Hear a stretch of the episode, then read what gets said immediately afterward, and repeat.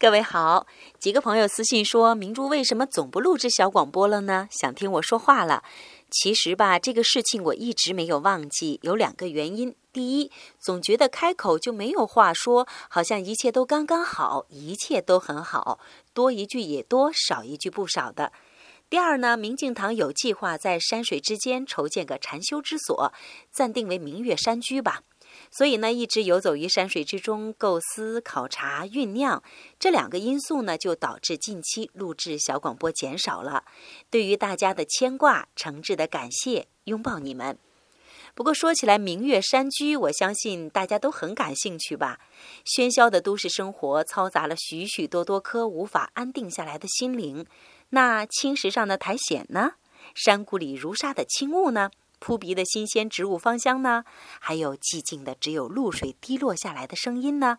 夜晚头顶上的北斗七星呢？如果这都不能淡然了您的心，那就说明您霸气十足的喜爱着您拥有的一切。啊，当然了，也希望您不要着急，这才刚刚开始。假如您也有好的想法，都可以回复到平台，也可以到社区里边畅所欲言。今天呢，您回复“明月”两个字，明天的明，月亮的月，明月，您就可以神清气爽。